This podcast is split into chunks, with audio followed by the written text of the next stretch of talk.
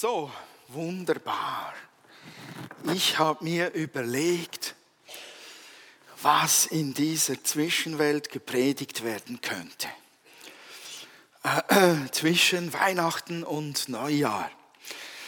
Und ich habe da tatsächlich noch ein Thema gefunden.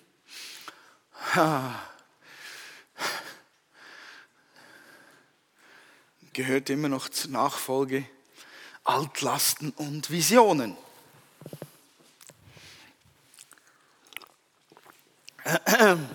Ich habe mir gedacht, ihr hattet alle gute Weihnachtstage.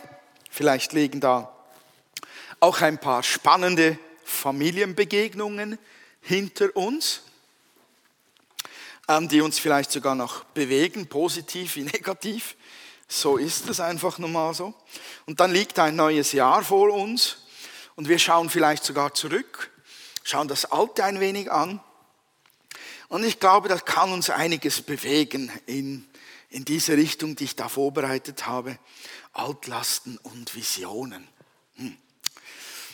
Ich möchte eine Alltagsgeschichte aus der Bibel herausnehmen, um uns zu ermutigen, mit Altlasten und Visionen Gottes fürs Leben umzugehen. Und ich habe eine Familie gefunden, die ziemlich ungewöhnlich ist. Und ungewöhnlich schwierig und ungewöhnlich gesegnet ist sie. Und mich interessiert, ob ihr vielleicht drauf kommt, um welche Familie es sich handelt. Also ich sage mal was zu den Figuren. Das ist natürlich immer etwas zusammengefasst und überspitzt. Aber der Papa, der war einer, dem ging es sehr gut, aber er hat das nicht auf legalem Wege sich beschafft, wie gut es ihm geht. Er hat sich lange Zeit vor Familientreffen gefürchtet, vor allem mit einer Person. Dann hatte er Söhne, einige Söhne, zwölf.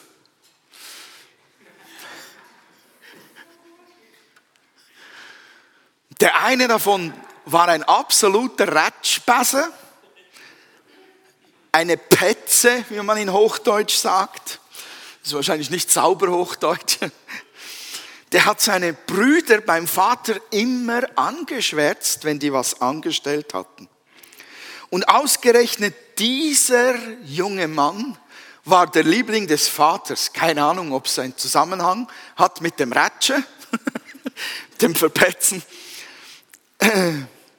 Und der war so beliebt beim Papa, dass der Papa das nicht nur einfach so zeigte, sondern er demonstrierte es für alle sichtbar, indem er ihm Spezialkleider nähen ließ und Sonderrechte gab. Aber dieser junge Mann war auch ein schwer gemobbter, gedister, wie man auch sagt, von seinen Brüdern richtiggehend gehasst. Und deshalb haben die nicht mehr mit ihm geredet. Letztlich wurde das so schlimm, dass sie ihn umbringen wollten. Und jetzt ahnt ihr es vielleicht, um welche Familie es sich handelt. Ist keine unter uns. Gott sei Dank. Hat jemand? Um wen geht es? Jakob ist der Vater Josef ist der eine Mann, der gemobbte Bruder der Ratschbässe. Es handelt sich um die Familie Josefs. Die wollten ihn umbringen, seine Brüder, und sie verkauften ihn an äh, vorbeireisende Ismaeliter. Lesen wir doch den, den Bibeltext dazu, äh, damit wir wissen, ich habe keinen Blödsinn erzählt. In 1. Mose 37, Vers 1 bis 9 lese ich mal. Jakob ließ sich im Land Kanaan, in dem er schon seit in dem schon sein Vater gelebt hatte, nieder. Dies ist die Geschichte von Jakob und seiner Familie. Josef war 17 Jahre alt. Er hütete häufig gemeinsam mit seinen Halbbrüdern, den Söhnen von Bilha und Silpa, die väterlichen Schaf- und Ziegenherden. Doch Josef hinterbrachte es seinem Vater, wenn sie etwas Schlechtes taten. Jakob liebte Josef mehr als seine anderen Söhne, weil er ihm erst im Alter geboren worden war. Ja, das sind alte Männer mit ihren kleinen Kindern. Deshalb ließ er Josef eines Tages ein prächtiges Gewand machen. Seine Brüder hassten Josef, weil sie merkten, dass ihr Vater ihn lieber hatte als sie und redeten kein freundliches Wort mehr mit ihm. Eines Nachts hatte Josef einen Traum, den er seinen Brüdern erzählte. Bin ich noch da? Nein, es weiterschalten.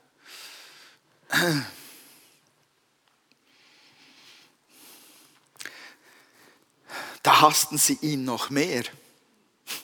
Hört, was ich geträumt habe, begann er. Wir waren draußen auf dem Feld und banden das Getreide in Garben zusammen. Meine Garbe stellte sich auf und blieb stehen. Eure Garben scharten sich um sie und verneigten sich vor ihr.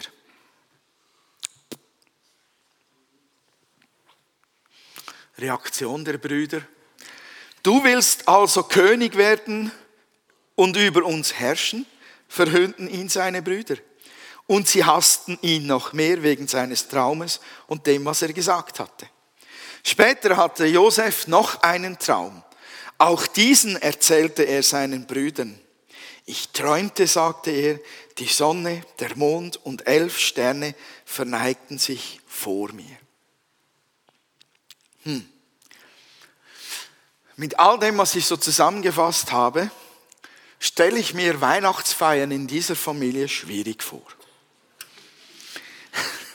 Was herrschte da wohl für eine Atmosphäre?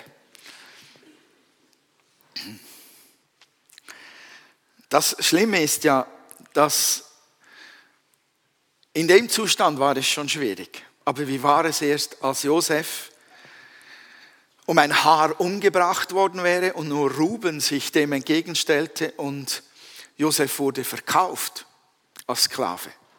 Wie war es da wohl in der Familie? Die kamen ja nach Hause und logen, dass sich die Balken bogen, oder? Die mussten dem Vater erklären, warum ausgerechnet sein Liebling verschwunden ist.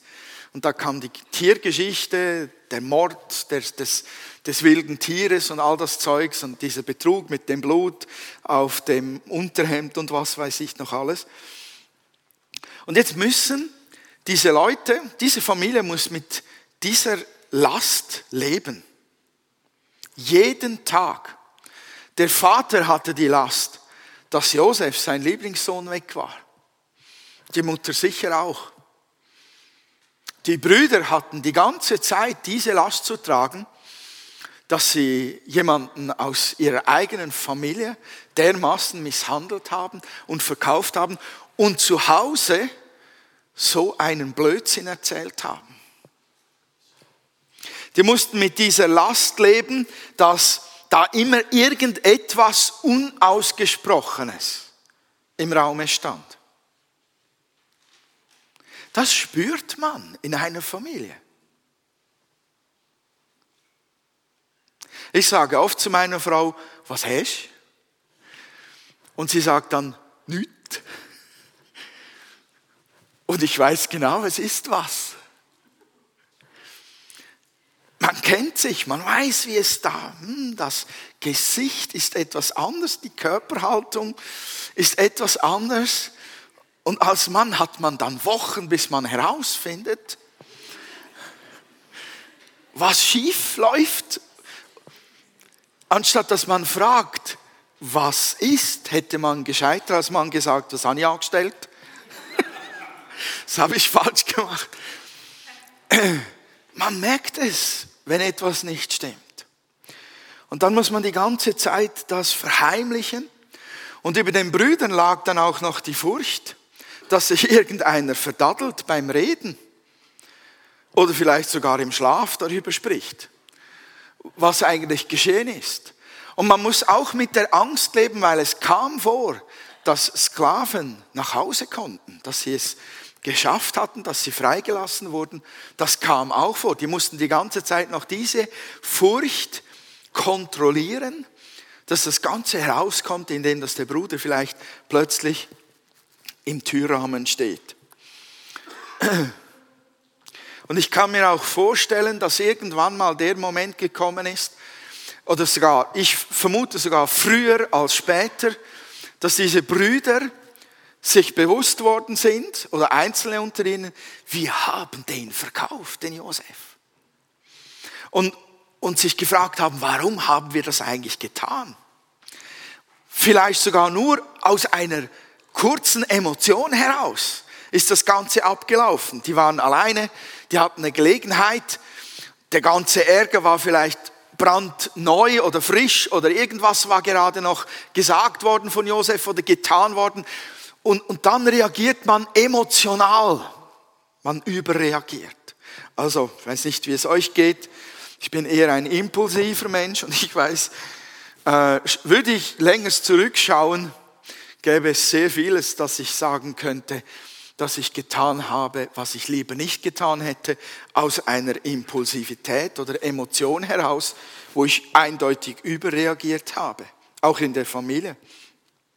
Und ich kann mir vorstellen, dass auch diese Brüder auf einmal an den Punkt gekommen sind, wo sie sich gesagt haben, was haben wir getan? Und dann haben sie es wieder runtergeschluckt und wieder weiter vergraben und noch tiefer und weiter verdrängt und noch weiter weggeschoben. Ja, selbst der selbstsüchtigste, arroganteste und selbstverliebteste Bruder verdient es nicht, umgebracht oder verkauft werden als Sklave.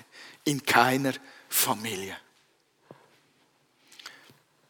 Die Bibel gibt uns eigentlich Hilfestellung im Umgang mit solchen Familienmitgliedern oder im Allgemeinen mit Menschen, bei denen es uns so ähnlich geht wie den Brüdern. Leck dem Wettigeis in die Fresse. So. Oder ich muss an Weihnachten wieder zu denen. Ah, ähm, es gibt tatsächlich Präventivmaßnahmen, damit es nicht zu Mord und Totschlag kommt zwischen Weihnachten und Neujahr.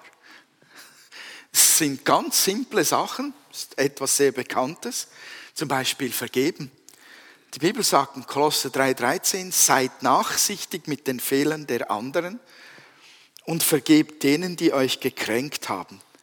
Habt ihr es gelesen? Da steht nicht, seid nachsichtig mit mir, ihr alle, sondern es geht zuerst von dir aus, sei nachsichtig mit den Fehlern der anderen und vergebt ihnen, die euch gekränkt haben. Vergesst nicht, dass der Herr euch vergeben hat und dass ihr deshalb auch anderen vergeben müsst. Dieses Müssen hier hat nichts mit einer Vergewaltigung zu tun, sondern weil der Geist des Herrn und die Liebe des Herrn in uns ist, soll daraus natürlicherweise Vergebung zu den anderen fließen. Vergebung ist heilsam und beugt Mord vor. Meine ich ernst. Auch Gedankenmord. Weil was wir in unseren Köpfen manchmal machen, mit den Nächsten, auch mit den Familienmitgliedern, ist nicht weniger schlimm als physischer Mordversuch. Wie lebt man mit solch einer Schuld, die die Brüder sich aufgeladen haben? Wie lebt man mit sowas Verborgenem und Verdrängten, mit solchen Altlasten? Wie lebt man wohl mit dem? Wie geht's euch, wenn ihr eine Schuld mit euch tragt, die die ganze Familie betrifft und ihr versucht sie unter dem Deckel zu halten? Wir kennen einen Mann der Bibel, der recht offen war und deutlich gesagt hat, wie es ihm ging. David sagte, als ich mich weigerte, meine Schuld zu bekennen, war ich schwach und elend, dass ich den ganzen Tag nur noch stöhnte und jammerte. Wir Menschen haben eine Fähigkeit, Dinge zu verdrängen, zu umgehen, zu verstecken und tatsächlich auch zu ertragen. Wir laden da einen Rucksack auf, den wir lange, lange tragen können. Wir sind fähig, das mit uns zu schleppen und das auszuhalten, obwohl es uns über Wochen, Monate und manchmal Jahre innerlich auffrisst und aushöhlt. Es ist erstaunlich, wie leidensfähig wir dabei sind. Hauptsache, wir verlieren das Gesicht nicht dabei. Hauptsache, unser Stolz darf aufrecht stehen. Bei den Brüdern war es auch so, wie, wie präsent die Schuld in den Gedanken und Herzen der Brüder ist, wie lange sie präsent ist, zeigt uns ähm, die Bibel. Äh, ich möchte ein wenig ausholen, weil Josef stieg ja dann auf in Ägypten. Der hatte einiges mitzumachen, darüber nächsten Sonntag, aber der hatte einiges mitzumachen. Und der stieg auf und war dann in der Position, dass er Stellvertreter des Pharaos war, Minister der Minister. Und ähm, als ein solcher ist er weiter älter geworden und ein Teil dieses Reiches geworden. Und der wurde natürlich dann auch verkleidet, wie mir geschminkt wie die, wie die Ägypter und so weiter. Und die Brüder erkannten ihn in dieser Situation dann nicht mehr. Ähm, das wollte ich nicht. Okay, ich lese es euch vor. In 1. Mose 42, Verse 14 bis 19. Ah doch, ich habe es da. Ich muss da nur etwas weiterschalten, damit ihr es mitlesen könnt. Ähm, so, da.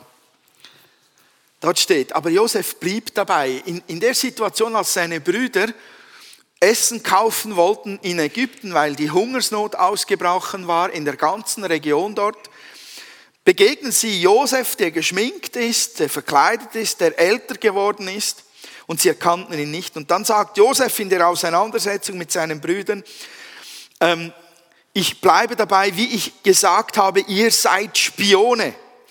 Doch ich will eure Geschichte überprüfen. Ich schwöre beim Leben des Pharaos, dass ihr Ägypten erst dann wieder verlassen werdet, wenn euer jüngster Bruder herkommt. Einer von euch kann gehen und euren Bruder holen. Die übrigen bleiben so lange meine, als meine Gefangenen hier. Dann wird sich herausstellen, ob eure Geschichte wahr ist. Wenn nicht, dann weiß ich, dass ihr Spione seid. Und er ließ sie für drei Tage einsperren. Am dritten Tag sagte er zu ihnen, ich bin ein gottesfürchtiger Mann. Wenn ihr tut, was ich sage, werdet ihr am Leben bleiben. Wir wollen sehen, ob ihr wirklich ehrliche Leute seid. Und dann kommt heraus, die Brüder sind in dieser schwierigen Situation, haben das gehört. Und dann die Reaktion der Brüder ist, das alles ist nur aufgrund dessen geschehen, was wir Josef vor langer Zeit angetan haben. Wir haben seine Angst gesehen, als er uns um Gnade anflehte, aber nicht darauf gehört. Jetzt müssen wir dafür büßen. Diese Altlast, die ist so präsent, das sind Minimum 20 Jahre dazwischen. Zwischen dem Verkauf von Josef und zwischen dem Moment, als die Brüder diese Hungersnot in dieser Hungersnot getrieben nach Ägypten kommen, wo sie gehört haben, dort gibt es Essen. Die haben eine gescheite Verwaltung und die haben Essen im Überfluss und du kannst es dort kaufen. Nach über 20 Jahren ist diese Situation so, dass sie automatisch den Rückschluss machen, wir haben jetzt das Problem, weil wir den Bruder verkauft haben. Die alten Geschichten diese Altlasten, die holen uns immer irgendwann ein. Definitiv. Keiner kann davor fliehen. Egal wie tief wir sie vergraben, egal wie stark wir im Verdrängen sind, egal wie, wie kräftig wir sind, um solche Schulden mit uns zu schleppen über Jahrzehnte, irgendwann kommt der Moment, da kommt es auf den Tisch. Die Bibel sagt, ähm, bekennt eure Schuld. Wer seine Sünde verheimlicht, dem wird es nicht gut gehen. Aber wer sie bekennt und davon lässt, wird er Barmherzigkeit finden, wenn er sie bekennt. Sprüche 28, 10. David erlebte das so, dass in dem Moment, als er seine Schuld bekannte, sagte er, Psalm 32, 5, doch endlich gestand ich dir meine Sünde und gab es auf, sie zu verbergen. Ich sagte, ich will dem Herrn meine Auflehnung bekennen. und du hast mir vergeben und meine Schuld weggenommen. David war befreit. Das ist wie ein Durchbruch in eine komplett andere Dimension. Wenn man so lange Schuld mit sich trägt, die Seele aufgefressen worden ist, dieses Spiel getrieben wurde, die Familienatmosphäre vergiftet wurde, diese Last auf, auf allen lag. Wenn da Bekenntnis kommt und dann die Vergebung, das ist ein, ein geistlich gesehen ein Kracher, der Himmel zerreißt und der in jedem Fall, egal wie schlimm die Schuld ist, die Menschen sich aufladen. Egal, die Kraft vom Kreuzestod Jesu, die Kraft von seinem Opfer, die zerreißt in dem Moment vom Bekenntnis jede Schuldkette. Endgültig und total und setzt absolut frei. Also ich weiß nicht, wie es euch geht, aber wenn ich jeweils Schuld bekenne, wow, es ist wie wenn ich zehn Red Bull getrunken hätte und Flügel bekäme. Ich warte immer noch auf die Flügel nach einem Red Bull. Ich trinke zwar vielleicht zwei im Jahr mehr, sowieso nicht, aber das ist, da geht's, wow. Es ist, als ob was aus einem rausfließt, aber eine Waschung stattfindet, eine Freisetzung, eine Beflügelung. Jesu Macht ist so groß, die Kraft seines Blutes ist so stark, dass jede Schuld, die bekannt wird, augenblicklich vergeben ist.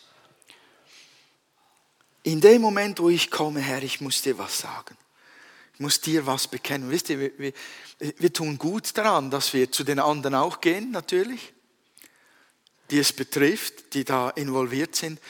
Aber der erste Gang ist der stärkende und entscheidende Gang zu Gott. Weil wenn wir gegeneinander sündigen, auch in den Familien, in den Gemeinden, wenn wir gegeneinander sündigen, wenn wir Schuld aufladen, dann tun wir das auch Gott gegenüber. Wir sind Gottes Geschöpfe, Gott lebt in jedem von uns. Und weil wir mit Gott unterwegs sind und ihn ehren wollen mit unserem Leben, trifft Schuld auch ihn. Betrifft Schuld auch ihn, die ich mir auflade. Und wenn ich dann zum Herrn komme und sage, ich kann nicht mehr, ich muss dir sagen, was ich getan habe, dann weiß es schon, es ist für uns selbst so entscheidend, dass wir sagen, vergib mir, heile mich, befreie mich. Und das ist das Stärkende, das uns hilft, zum Nächsten zu gehen und sagen, ich habe Schuld aufgeladen dir gegenüber.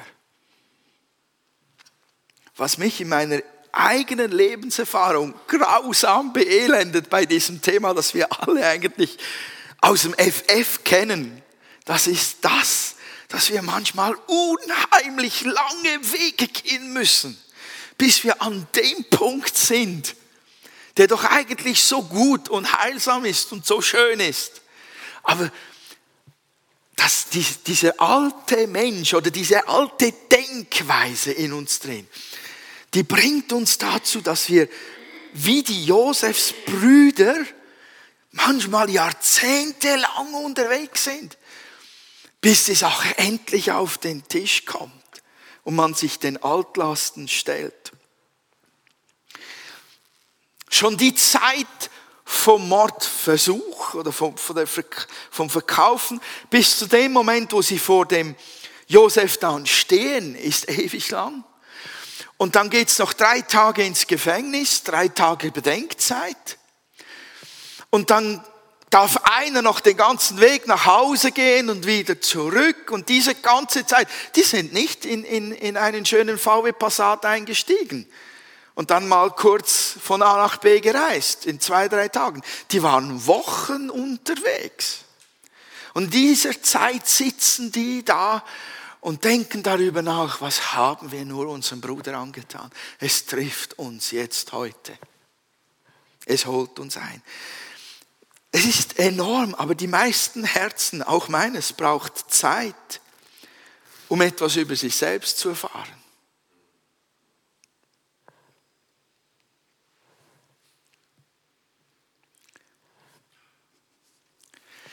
Wir beten gerne nach den Gottesdiensten für seelsorgerliche Anliegen. Und wir beten auch gerne dann, wenn jemand Schuld bekannt hat. Und dann wünschen wir, glauben wir, hoffen wir, dass das Wunder der Heilung gleich einschlägt und dass alles in Ordnung ist. Aber Fakt ist, dass es doch für viele ein langer Prozess ist, bis man eine Sache wirklich aufgeräumt hat. Weil auch, ich habe mal jemand gehört, warum muss ich denn so oft vergeben? Warum komme ich, werde ich von Gott immer wieder an denselben Punkt geführt? Ich habe dem schon so oft vergeben. Ich habe festgestellt, dass dies oft der Fall ist, dass man mehrfach vergeben muss, weil die Erinnerung an Aussagen hochkommt und dann will sich dieser Frust oder diese Wut wieder breit machen. Und, und das sofortige Gnadenmittel, dass das nicht Raum bekommt wieder, ist gleich wieder vergeben. Das ist eine Möglichkeit, weshalb man mehrfach vergeben sollte. Nicht wegen dem anderen, sondern wegen der eigenen ähm, Seelenhygiene. Manchmal dauert es bis ans Ziel. Und das ist das Schuldbekenntnis zum Beispiel.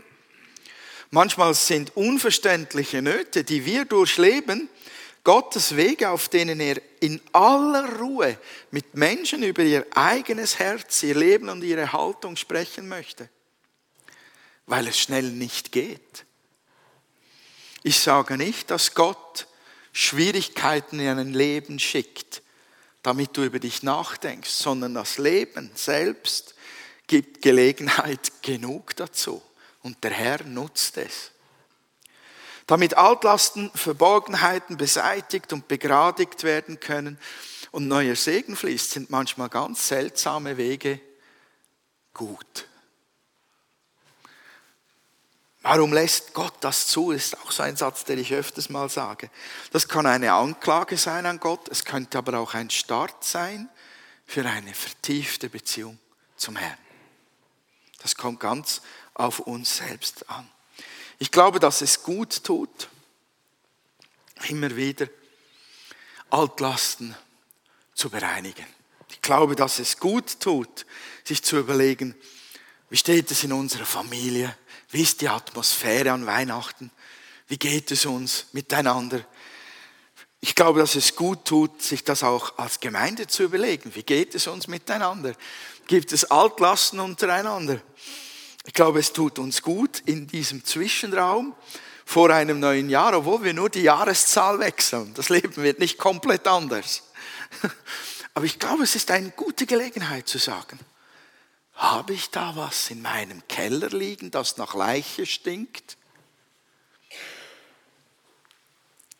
Gibt es etwas, das ich besser heute als erst in 20 Jahren hervorkrame, hinlege, bekenne, entrümple und etwas befreiter ins neue Jahr hineingehe? Ich glaube, es tut uns gut, am Ende eines alten Jahres und vor dem Beginn des neuen, sich Altlasten zu stellen und beginnen, diese Dinge zu bearbeiten. Alles fängt mit deinem Bekenntnis an. Ich glaube, biblischer Umgang mit Altlasten ist ein Schlüssel für uns, um geistlich wach zu bleiben, offen und klar zu sein und um mit Gottes Geist erfüllt, weise unterwegs zu sein. Das glaube ich von tiefstem Herzen. Wenn uns die alten Geschichten beherrschen, kann uns der Geist Gottes nicht beherrschen. Wenn uns die Not, die Schuld in uns ist, Schuld, die uns belastet, beherrscht, kann uns nicht die Freiheit des Lebens mit Jesus beherrschen und leiten. Dann sind wir, wenn wir unter der Schuld weiter vorwärts gehen wollen, ständig gejagte, getriebene, manipulierte von vergangenen Dingen, die wir bereinigen sollten. Und nicht beflügelte, befreite, geisterfüllte und feurige Christen, die wir ja eigentlich sein wollen. Und deshalb möchte ich ganz banal einen Moment haben, wo wir heute Morgen sagen können, Herr, ich fange an. Und wenn es nur ein kleiner Schritt ist, das, das Herr ist mein Moment. Heute fange ich an, das zu bereinigen. Und ich bitte dir, mir zu helfen dabei. Ich mache den ersten Schritt. Ich öffne mein Herz. Ich bekenne es dir. Oder ich weiß, heute Nachmittag nehme ich mir Zeit, schließe mich ein in meinem Zimmer und dann räume ich so richtig auf. Das ist dein Moment. Das kann ein guter Moment sein. Ich glaube, mit Gottes Gnade kann es ein großartiger Moment sein. Amen.